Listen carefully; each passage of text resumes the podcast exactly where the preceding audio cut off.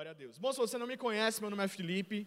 Eu faço parte do time de pastores aqui da nossa igreja e estou muito feliz de compartilhar com você a parte 2 da nossa série, A Palavra.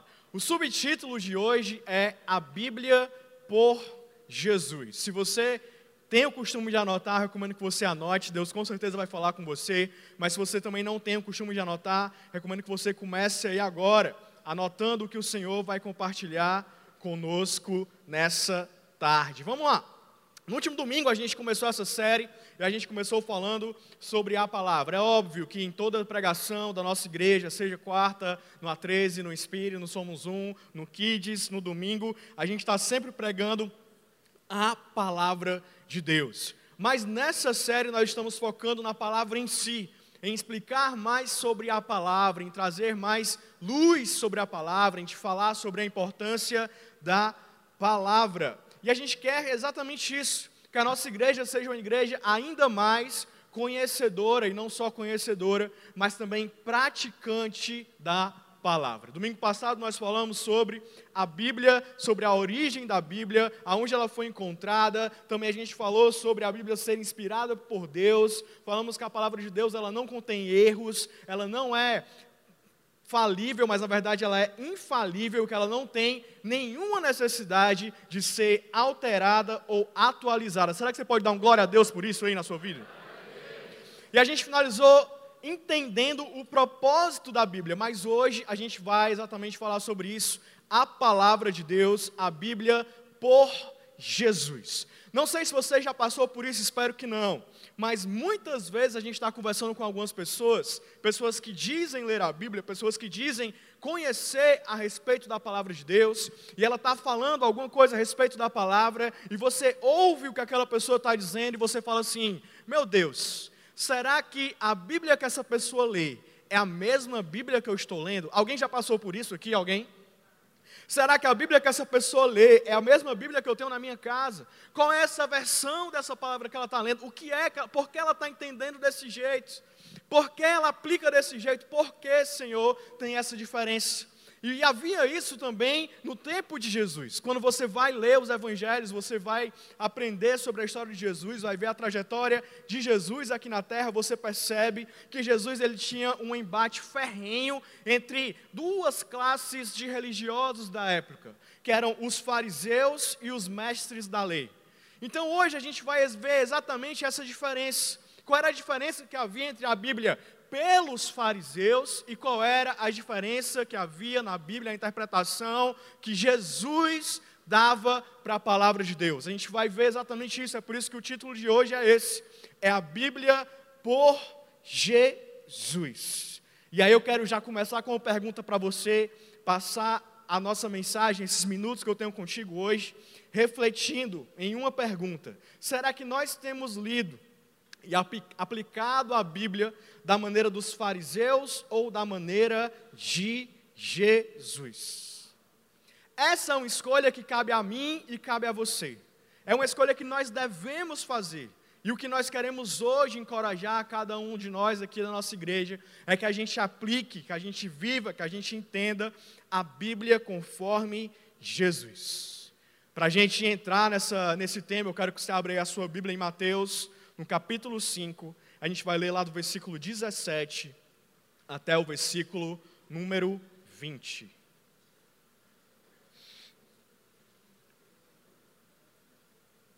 A Bíblia diz assim: Não pensem, Jesus na verdade está falando, ele diz: Não pensem que vim abolir a lei ou os profetas, não vim para abolir, mas para cumprir.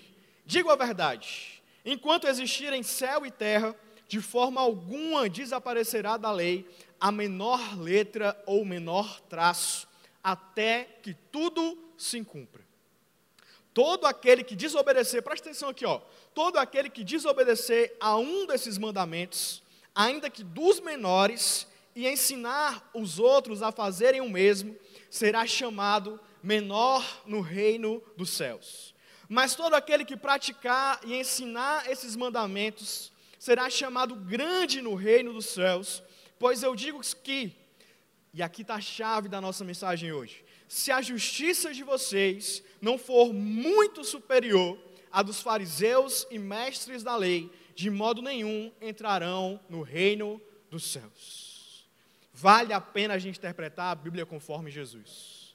Vale a pena a gente deixar de lado essa interpretação farisaica e a gente aplicar a Bíblia conforme Jesus. Como Jesus aplicava a Bíblia, como Jesus falava, qual a relação dele com a palavra de Deus. Hoje nós vamos dar quatro pontos para você sobre como era a relação de Jesus com a palavra. O primeiro deles, Jesus levava a palavra a sério. Será que você pode repetir comigo? Diz assim: Jesus levava a palavra a sério.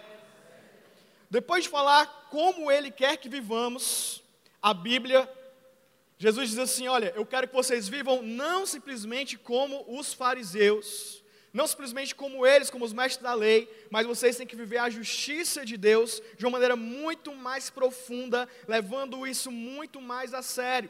Aí Jesus fala isso nesse texto que a gente leu, e ele vai dar alguns exemplos a respeito de como nós devemos viver diferentes dos fariseus. E aí você pode pensar aqui, quando eu comecei a falar, né? Comecei a falar, ó, a gente tem que viver interpretar a palavra de Deus diferente dos fariseus. Aí você pode ter pensado, ah, então o pastor vai hoje aliviar para o nosso lado.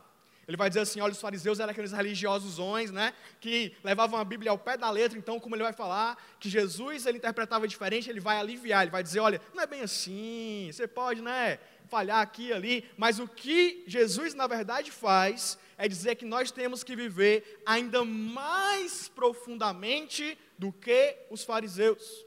E aí ele vai dar um exemplo a respeito disso, ele começa dando vários exemplos na verdade. Aqui em Mateus capítulo 5, quando você vai lá, vai lá para o versículo 21, ele fala assim, ó, vocês ouviram o que foi dito aos seus antepassados, não matarás, e quem matar estará sujeito a julgamento. Mas eu digo que qualquer que, olha aí o que ele vai fazer, ó, qualquer que se irá contra o seu irmão estará sujeito a julgamento. Também qualquer que disser ao seu irmão, racá, racá quer dizer assim, insignificante, sem importância, que não vale nada, será levado ao tribunal. E qualquer que disser, louco, corre o risco de ir para o fogo do inferno. Aí Jesus vai, vai aprofundar outro conceito lá no versículo 27, ele diz assim: Olha, vocês ouviram o que foi dito, não adulterarás. Mas eu digo a vocês: qualquer um que olhar para uma mulher para desejá-la, já cometeu adultério com ela no seu coração. E aí ele continua, ele fala assim: se o seu olho direito fizer pecar, arranque-o e lance-o fora. É melhor perder uma parte do seu corpo do que ser todo ele lançado no inferno. E se a sua mão direita fizer pecar, corte-a e lance fora. É melhor perder uma parte do seu corpo que todo ele para o inferno. No capítulo 6, ele continua aprofundando, ele, ele aprofunda o conceito de praticar o bem.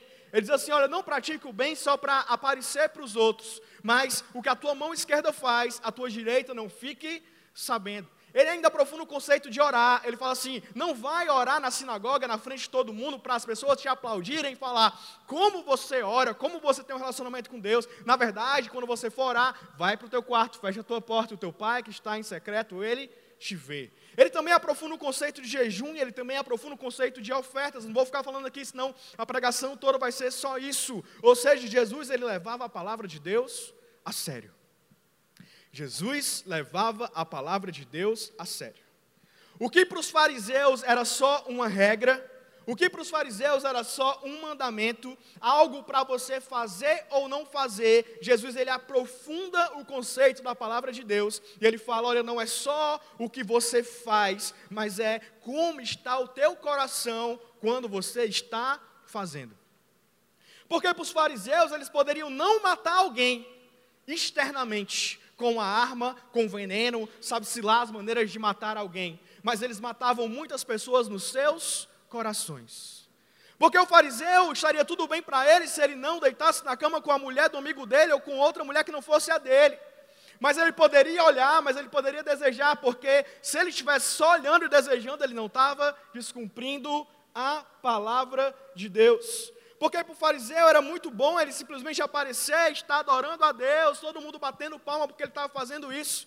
Mas no coração dele, o coração não estava de adorar, estava de aparecer para as outras pessoas, mas mesmo com o coração assim, na cabeça dele, ele estava cumprindo a palavra de Deus. Aí vem Jesus e diz assim: Não importa tanto o que você faz na tua mão, importa o que está no teu coração. A palavra para os fariseus era somente um conjunto de regras que a gente deve ou não observar. Aí Jesus chega e fala: Olha, vamos olhar para a regra sim, mas antes de olhar para a regra, vamos olhar como está o teu coração cumprindo a regra. Porque não adianta você cumprir a regra para fora, no exterior, mas o que importa é como você está vivendo a palavra de Deus. Então Jesus leva a palavra de Deus tão a sério que ele diz assim: a palavra não deve estar só nas tuas mãos, não deve estar só nos teus pés, não deve estar só nos teus olhos, na tua boca, mas a palavra de Deus ela deve estar no teu coração. Jesus não brincava e não negociava com a palavra de Deus. Além disso, em vários momentos, Jesus usava o poder da palavra de Deus. Ele entendia que a palavra tem poder e que esse poder ele deve ser usado. Quando você vai lá para Lucas no capítulo 4, você percebe Jesus sendo tentado pelo diabo no deserto. E aí o diabo chega para Jesus e faz várias propostas. Ele diz assim: Olha, se você é filho de Deus, mande que essa pedra aqui ela se transforme em pão. Como é que Jesus responde? Ei, está escrito: nem só de pão viverá o homem. E aí o diabo pega Jesus e leva Jesus para um lugar alto e diz assim: Olha, se você se prostrar e você me adorar, eu vou te dar tudo isso, todo o esplendor, toda a autoridade, porque me foram dados, eu posso dar para você. Como é que Jesus responde? Está escrito: adore o Senhor seu Deus e só a Ele preste culto. Aí o diabo fica esperto, ele fala: Ele está usando a palavra contra mim, eu vou usar a palavra contra ele. E aí o diabo chega para Jesus e faz a terceira proposta e diz assim: leva Jesus para o alto do templo e fala: se você é o filho de Deus, jogue-se daqui para baixo, pois está escrito: ele dará ordens aos seus anjos ao seu respeito para que lhe guardem. Com as mãos eles lhe, lhe segurarão para que você não tropece em pedra alguma. Aí Jesus responde também com a palavra e fala: Não ponha à prova o Senhor, o teu Deus e aí o diabo se afasta dele e só volta em oportunidade que ele vai ter no futuro. Ou seja, Jesus não brincava com a palavra de Deus. Jesus levava a palavra de Deus a sério. Em vários momentos das suas explicações, da sua pregação, Jesus citava a palavra de Deus ele citava Moisés, citava Noé, citou Judas, citava os profetas. Na verdade, como a gente leu aqui, ele fala: Não pensem que vim abolir a lei ou os profetas. Eu não vim para abolir, mas eu vim para cumprir. Jesus não veio para desautorizar a lei ou para abolir a lei, mas Jesus veio para cumprir a lei. Jesus não veio para refutar os profetas, mas para ser a essência de tudo o que eles disseram. Algo que a gente aprende com Jesus é que para a gente entender a palavra de Deus, para a gente entender de fato o que ela está dizendo, a gente precisa entender completamente e profundamente. O que Jesus está dizendo é isso. Ele está falando: olha, se você quer compreender o meu coração, compreender o coração do meu Pai, por meio da palavra, e você quer ficar só na letra do que ele diz, só cumprindo simplesmente o faça ou não faça, você vai estar muito distante de entender o coração da palavra. Então a gente precisa compreender que a Bíblia segundo Jesus é uma Bíblia que entra no nosso coração. E já te respondendo a terceira pergunta que a gente teve aí, ah, será que o Deus do Antigo Testamento é o mesmo do Novo? Sim, o mesmo Deus do Antigo Testamento é o mesmo Deus do Novo Testamento. O que acontece por meio de Jesus é que com Jesus aqui na terra, conhecendo Jesus, nós podemos nos aproximar mais do coração desse Deus, e aí nós conseguimos entender não só o que ele diz para a gente fazer ou não fazer, mas as intenções do coração dele quando ele fala: não faça isso e não faça aquilo. Ou faça desse jeito, ou faça daquele outro jeito. Por meio de Jesus, nós temos uma revelação maior do coração do nosso Deus. E porque nós conhecemos o coração, nós podemos levar a palavra de Deus a sério. Então, a Bíblia por Jesus, primeiro ponto, Jesus levava a palavra de Deus a sério. E ponto 2, vamos lá, a gente ainda tem mais dois pontos hoje. Jesus valorizava o importante e relativizava o secundário. Jesus valorizava o importante e Jesus relativizava o secundário. Para isso eu vou até beber água.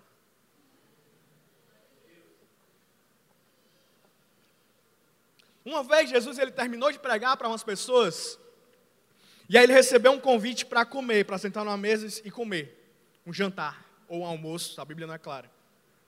Isso está lá em Lucas no capítulo 11. E a gente vai ler exatamente o que aconteceu depois que ele recebeu esse convite, no versículo 37, a Bíblia diz assim: Tendo terminado de falar, um fariseu o convidou para comer com ele. Então Jesus foi e reclinou-se à mesa, ou seja, Jesus foi e foi comer na mesa. Mas o fariseu, notando que Jesus não se lavara cerimonialmente antes da refeição, ficou surpreso. Porque a lei dizia: antes de você comer, você tem que se lavar. É por isso que na ceia Jesus lavou os pés dos discípulos, porque ele estava cumprindo um, um ritual, uma cerimônia para poder se alimentar. E então o Senhor lhe disse, ou seja, Jesus falou para ele: Vocês, fariseus, limpam o exterior do copo e do prato, mas interiormente estão cheios de ganância e de maldade. Insensatos, quem fez o exterior não fez também o interior? Ou seja, Jesus estava falando para ele: vocês não estão dando a importância para aquilo que de fato importa. Vocês estão limpando o que está por fora, mas o que está por dentro vocês estão deixando de lado. Ou seja, Jesus ele valorizava o interior, o que é importante, e relativizava o secundário, que era o exterior. Mas Jesus continua, versículo 44 diz assim: presta atenção. Ai de vocês, porque são como túmulos que não se veem, por sobre os quais os homens andam sem o saber. A gente lendo isso aqui parece algo assim meio sem sentido. Como assim? É túmulos que as pessoas andam por cima sem saber, ok, qual é a importância disso? A importância é que para a lei, se você andasse por cima de uma sepultura ou tocasse em um corpo de um falecido, você estava impuro. O que Jesus está falando é: vocês fariseus são como esses túmulos, essas verdadeiras armadilhas, que as pessoas estão andando por cima de vocês, achando que elas podem confiar, achando que vocês estão puros, achando que vocês são homens de boas intenções, que vocês são homens bons, que vocês são homens de Deus, mas quer saber da verdade? Vocês são como túmulos escondidos, que as pessoas estão ficando piores perto de vocês e elas não estão nem sabendo. E aí um dos peritos da lei lhe respondeu: Mestre, quando dizes essas coisas, insulta também a nós.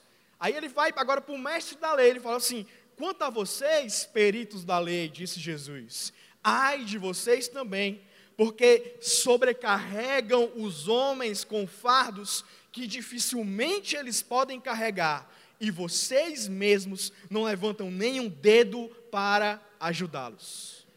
Ai de vocês, porque edificam os túmulos dos profetas, sendo que foram os próprios antepassados de vocês que os mataram. Jesus está falando de novo aqui, ele diz assim: olha, vocês, mestres da lei, vocês fazem túmulos bonitos para o profeta, para que as pessoas possam olhar e dizer: olha, o que o mestre da lei fez, honrando o profeta do passado, mas na verdade no coração de vocês, vocês não estão cumprindo o que os profetas disseram.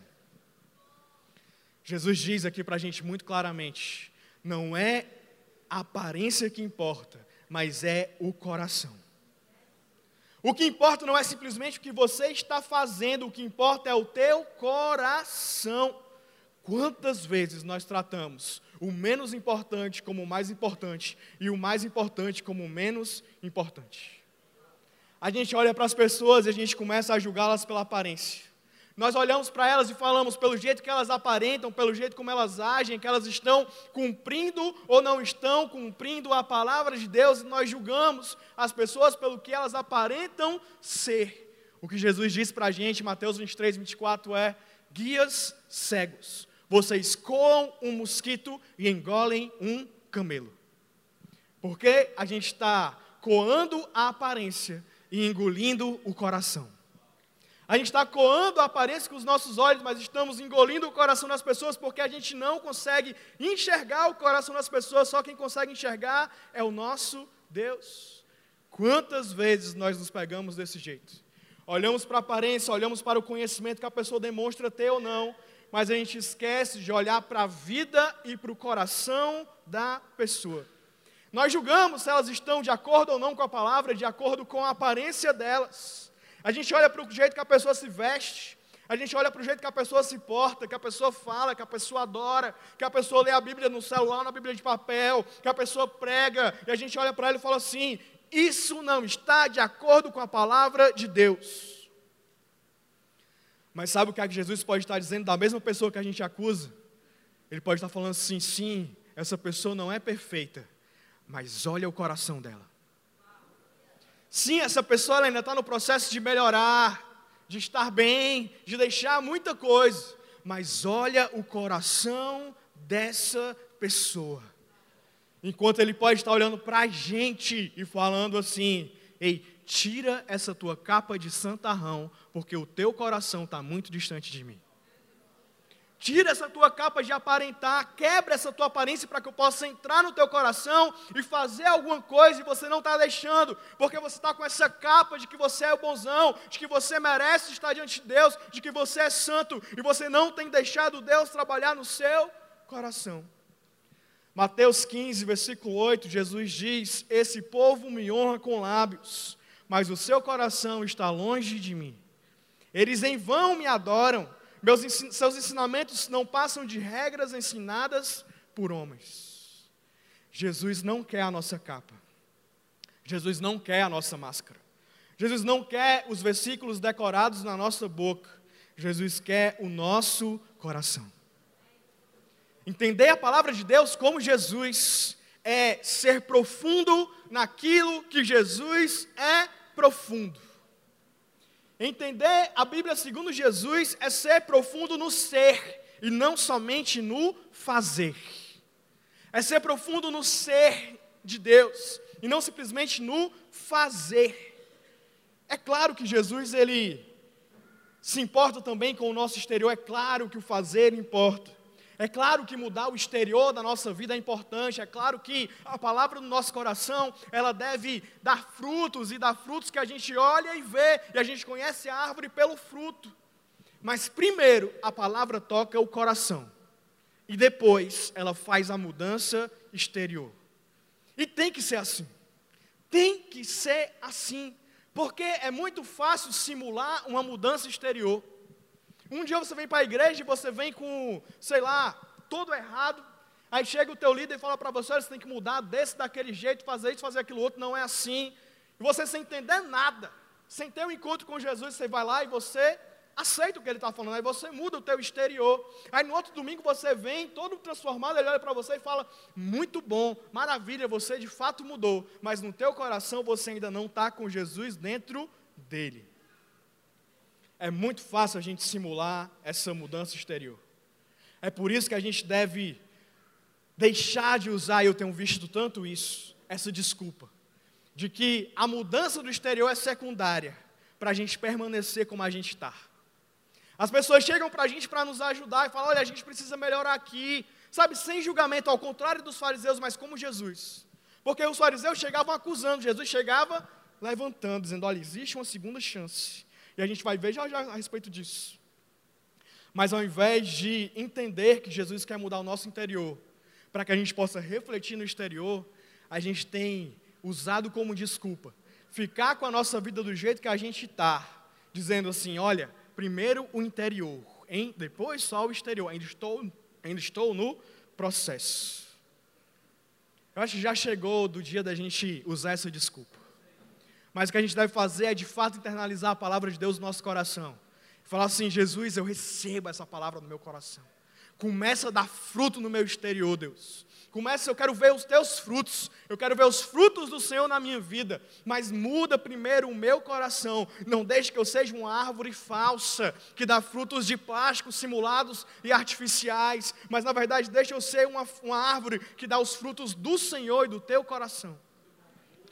Jesus fala a respeito disso, continuando aqui em Lucas no capítulo 11, lá no versículo 42. Ele fala assim: Ai de vocês, fariseus, porque dão a Deus o dízimo da hortelã, da arruda e de toda a sorte de hortaliças. Ou seja, vocês cumprem a lei, mas desprezam a justiça e o amor de Deus. Ele completa, ele diz: vocês deviam praticar essas coisas, que é a justiça, o amor de Deus, o coração, sem deixar aquelas, ou seja, sem deixar de cumprir o que a lei está falando, sem deixar de deixar ela mudar o teu exterior. Mas você tem que fazer as duas coisas, não basta só o exterior. O coração é o primeiro passo para um exterior transformado, mas não chega só no exterior e fica, e não fica simulando uma mudança do exterior, sendo que no teu coração a Bíblia, a palavra de Deus, o Espírito Santo ainda não tocou.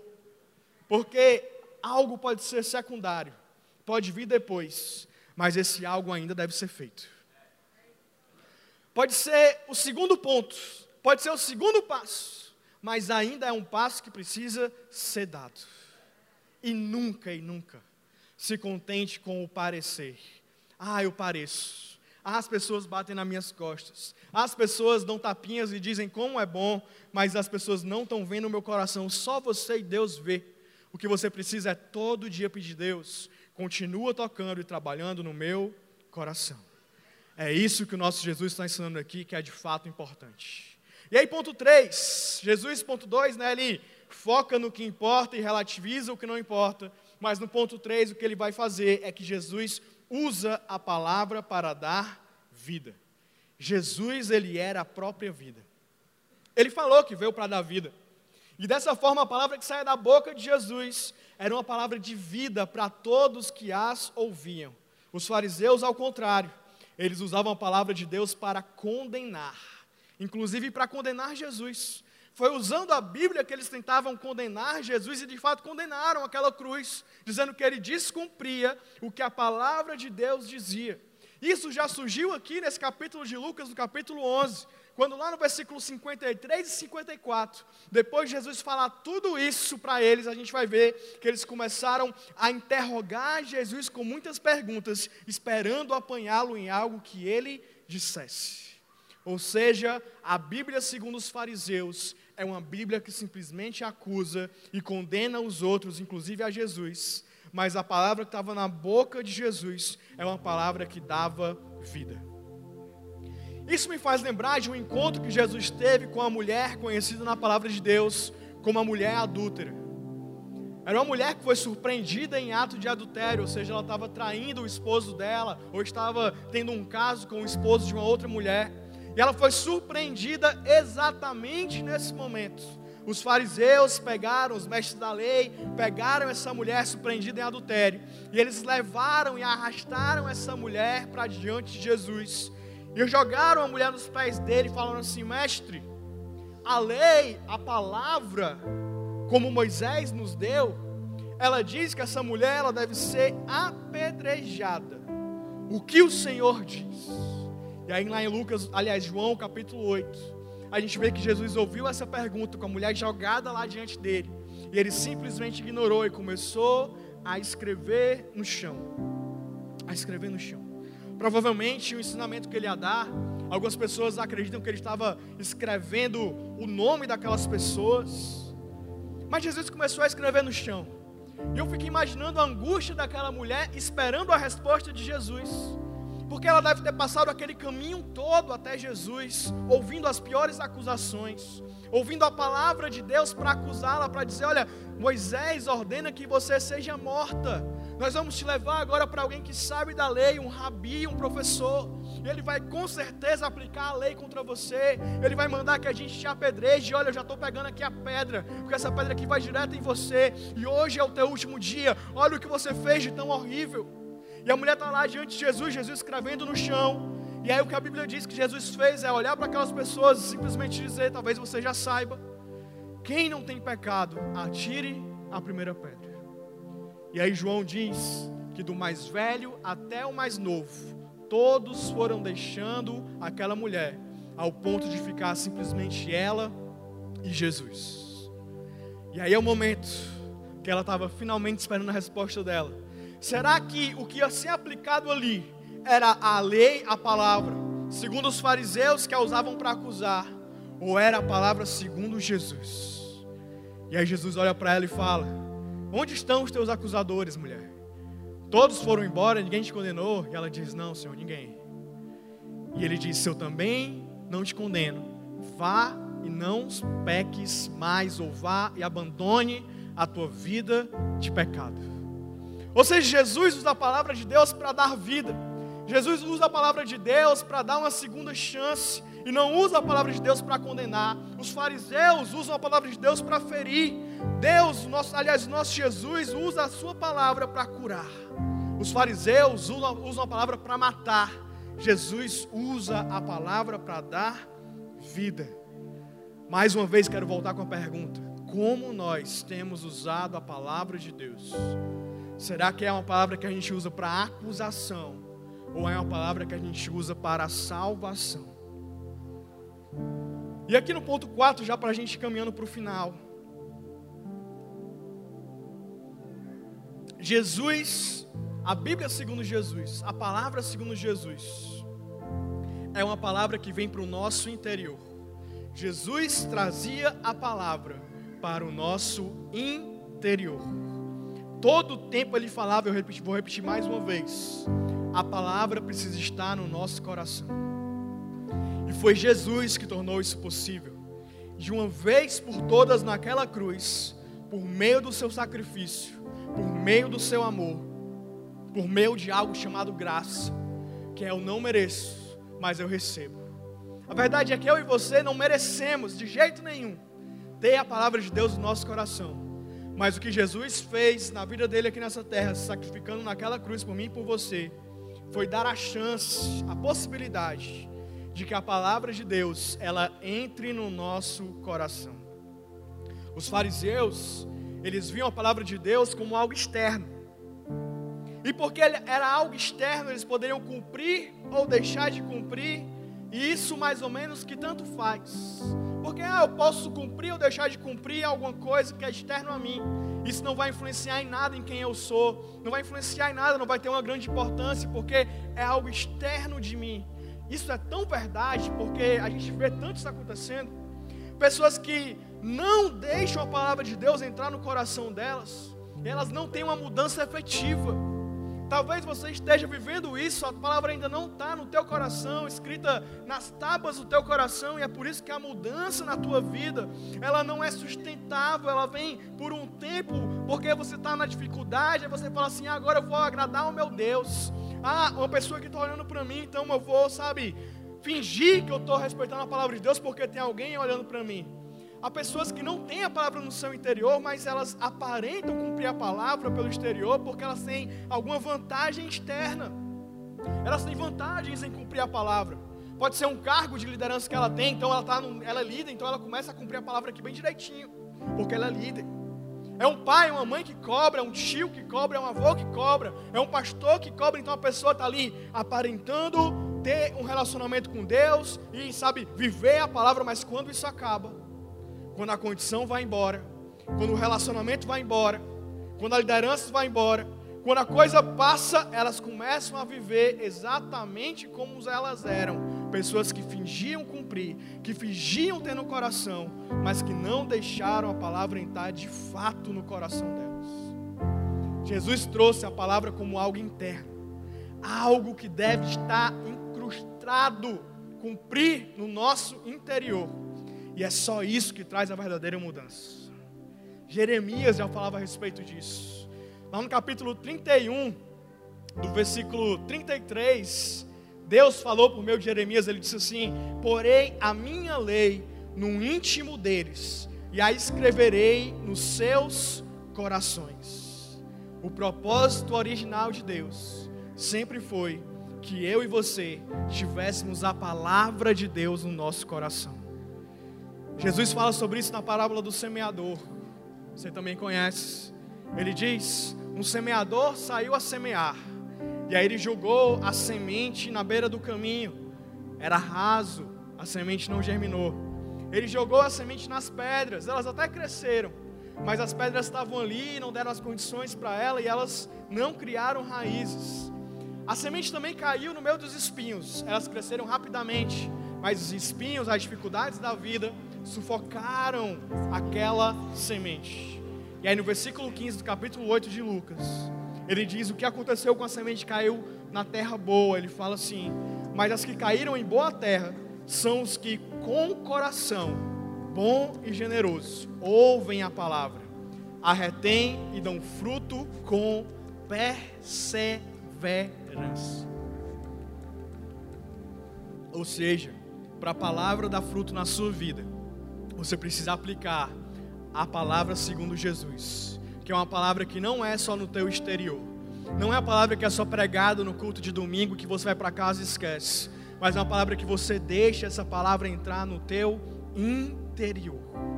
Ezequiel, também um dos profetas, falou a respeito disso. No capítulo 11, versículo 17, ele diz assim: Assim diz o Senhor Deus: Hei de juntá-los do meio dos povos, e os recolherei das terras por onde foram lançados, e lhes darei a terra de Israel. Ou seja, ele está falando de mim e de você. Nós espalhados por essa terra, nós vamos ser recolhidos por Deus e nós vamos ser, nós vamos receber a terra de Israel, a Israel celestial que nós recebemos por meio de Jesus.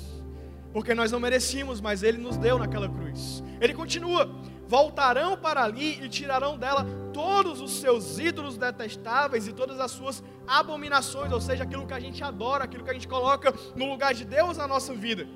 E aí ele diz: dar-lhes-ei um coração, um espírito novo porei dentro deles. Tirarei da sua carne o coração de pedra, e lhes darei um coração de carne. Aí preste atenção, para que ele faz isso? Para que andem nos meus estatutos, ou seja, na minha palavra. E guardem os meus juízos, mais uma vez, a palavra dele. E não só guardem, mas os executem. E aí eles serão o meu povo e eu serei o seu Deus. O que o Senhor quer para mim e para ti é que essa palavra ela esteja no nosso coração. Se você não entender que é por meio de Jesus naquela cruz que você consegue fazer isso, que é Ele que nos dá a chance da gente receber esse Israel, da gente ser uma nova criatura com um novo coração, com um novo espírito.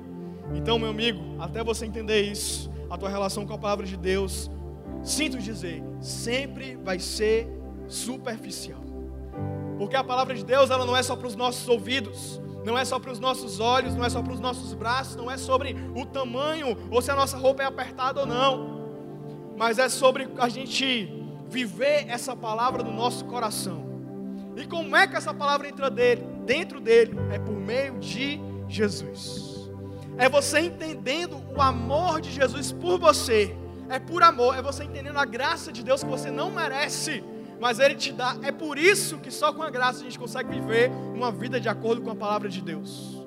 Porque é muito diferente quando você faz uma coisa porque te pagam e porque você ama.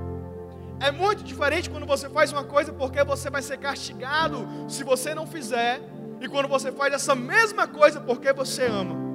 É muito diferente quando você faz uma coisa porque você está com medo e você faz a mesma coisa porque você entendeu que a pessoa que está te pedindo, ela não simplesmente te ama, mas ela deu a vida por você em uma cruz. Enquanto você não fizer o que a palavra de Deus diz, porque ela está no teu coração, aí você vai viver sempre no superficial. Isso é tão importante, sabe por quê? Deus poderia muito bem ter dito: olha, ele já tem a palavra. A Bíblia, a, o Velho Testamento já existia, os profetas já existiam. Eles têm a palavra, eles têm o Antigo Testamento, eles têm os profetas, eles têm os mandamentos. Então, deixa eles se virarem. Eles já têm o que deve ser feito, então vão lá e façam, meus amigos. Se vocês querem estar comigo, façam o que eu já tenho dito para vocês e se virem. Mas o que Deus fez não foi isso. Ele olhou assim: eu dei a lei, eu dei os profetas, mas agora eu vou dar o amor. Mas agora eu vou dar o meu filho. Ele nos deu Jesus para que essa palavra pudesse entrar pelo amor dele no nosso coração. Jesus mesmo explica a respeito disso, quando ele está explicando lá para Nicodemos, um fariseu, em João no capítulo 3, versículo 10. Ele olha para Nicodemos e fala assim: Olha, você só vai entrar no reino de Deus se você nascer de novo. E aí Nicodemos, o mestre, olha para ele e fala assim: Como é que posso, eu, um homem adulto, entrar de novo no ventre da minha mãe e eu voltar a nascer? Aí Jesus dá uma resposta para ele que eu acho genial. Ele fala assim: Tu és mestre em Israel e não compreendes essas coisas? Lá em João capítulo 3, versículo 10. Em verdade, em verdade eu te digo que nós dissemos o que sabemos e testificamos o que temos visto. Contudo, você não aceita, você não entende o nosso testemunho. Se tratando de coisas terrenas, você não vai crer. Como você vai crer que nós começarmos a te falar aqui sobre as coisas celestiais? Aí ele diz: Ora, ninguém subiu aos céus, senão aquele que de lá desceu, a saber, o filho do homem. Ele está querendo dizer: Eu posso falar das coisas celestiais, porque eu já estive no céu, já estou aqui, e não tem ninguém melhor do que eu para falar das coisas celestiais para você.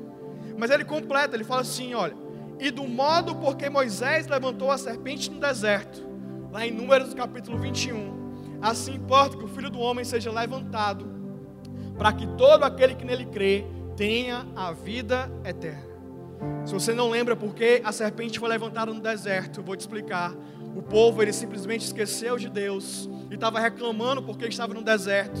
Queria voltar para o Egito para viver lá. Eles eram escravizados e foram libertos. E estavam passando pelo deserto para chegar na terra prometida. Eles esquecem de Deus e começam a adorar outros deuses. E aí o que acontece é que um monte de serpente invade o acampamento do povo. E a serpente estava matando as pessoas, várias serpentes matando as pessoas. Eles ficaram arrependidos do que eles tinham feito. Pediram para Moisés: Moisés, ora a Deus, pede que ele nos livre dessas serpentes. O que Deus dá como resposta é: Moisés faz uma, uma serpente de ouro, coloca essa serpente numa haste, levanta a serpente bem alto. E aí toda vez que alguém for picado pela serpente, a pessoa vai olhar para a serpente de ouro e ela vai ser curada.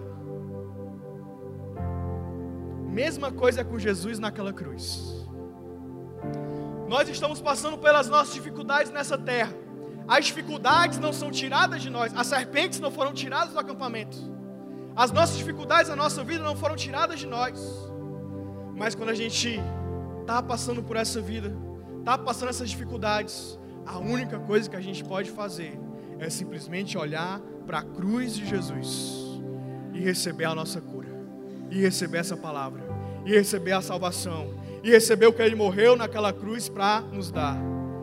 Ele fala assim: importa que o filho do homem seja levantado, para que todo que nele crê tenha a vida eterna. E aí ele fala o versículo mais conhecido da Bíblia: e diz, Porque Deus amou o mundo de tal maneira que deu o seu Filho unigênito, para que todo que aquele crê não pereça, mas tenha a vida eterna. Quando os homens se afastaram de Deus, Moisés levantou aquela serpente para curar o povo. Mesmo assim, a humanidade inteira, eu e você, nós estamos nos afastando de Deus, permanecendo distantes de Deus. O que a gente precisa é agora olhar para Jesus naquela cruz e falar assim: Jesus, eu quero essa palavra no meu interior. Eu quero viver essa palavra não simplesmente pra, da boca para fora, não simplesmente nos meus braços, mas eu quero essa palavra na minha vida. Porque Jesus é o final. Jesus é o cumprimento de toda essa palavra. E é sabendo disso que eu queria que você ficasse de pé. Eu quero